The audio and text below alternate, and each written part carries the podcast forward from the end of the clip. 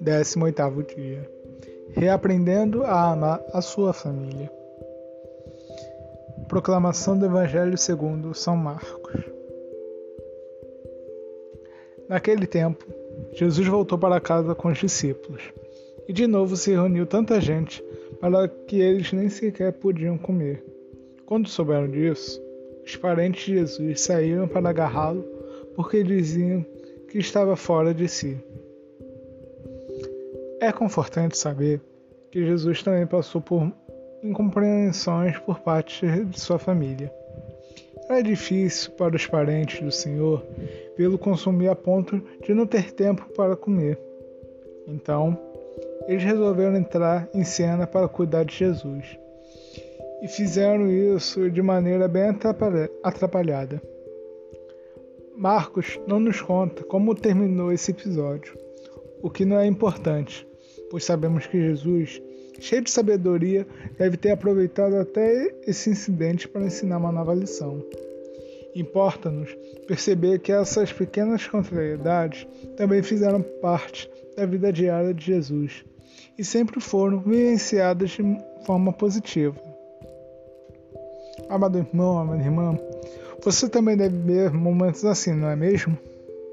Conflitos de ideias, interferências bem intencionadas, mas estabanadas, momentos de vida diferentes para pessoas que estão tão próximas uma das outras.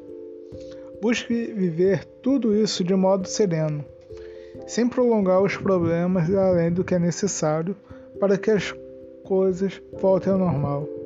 Tire boas lições das pequenas contrariedades da vida diária. Amada irmã, amada irmã, trago para vocês duas lições em Nazaré. No Evangelho de Marcos, capítulo 6, versículo de 1 ao 6, nos recorda as palavras de Jesus em sua cidade natal, Nazaré da Galiléia. Um profeta só não é estimado em sua pátria entre seus parentes e familiares.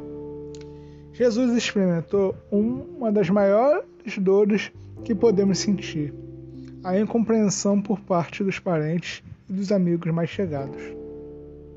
O Senhor foi justamente foi rejeitado justamente por aqueles de quem talvez esperasse maior apoio, os que não conheciam desde a infância e que conviviam com ele há muito tempo. Jesus conhece a dor dos que são ignorados dentro de sua própria casa e daqueles que são perseguidos pelos familiares por causa do seu nome. Se você tem vivido situações assim, uma em seu coração Jesus e ore, perdoando. Não permita que as trevas apaguem a luz de Deus que você deseja fazer resplandecer em seu lar. O mesmo trecho do Evangelho de Marcos termina dizendo que ali Jesus não pôde fazer milagre algum, e admirando-se com a falta de fé deles.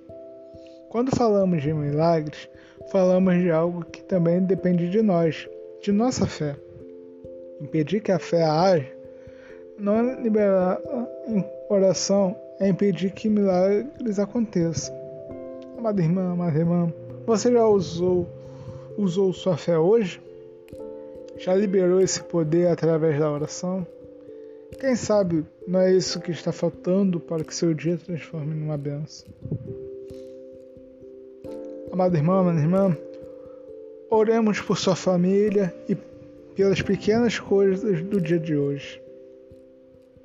Pai amado, agradeço por minha família, a família que me deste. Agradeço porque ainda não seja tudo aquilo que eu gostaria. É um presente de Deus para mim. Quero aprender a amar minha família hoje, do jeito que ela está. Peço perdão se tenho reclamado demais de meus familiares, se não tenho percebido qualidades e as bênçãos que o Senhor me oferecer, me oferece pelo, por meio deles.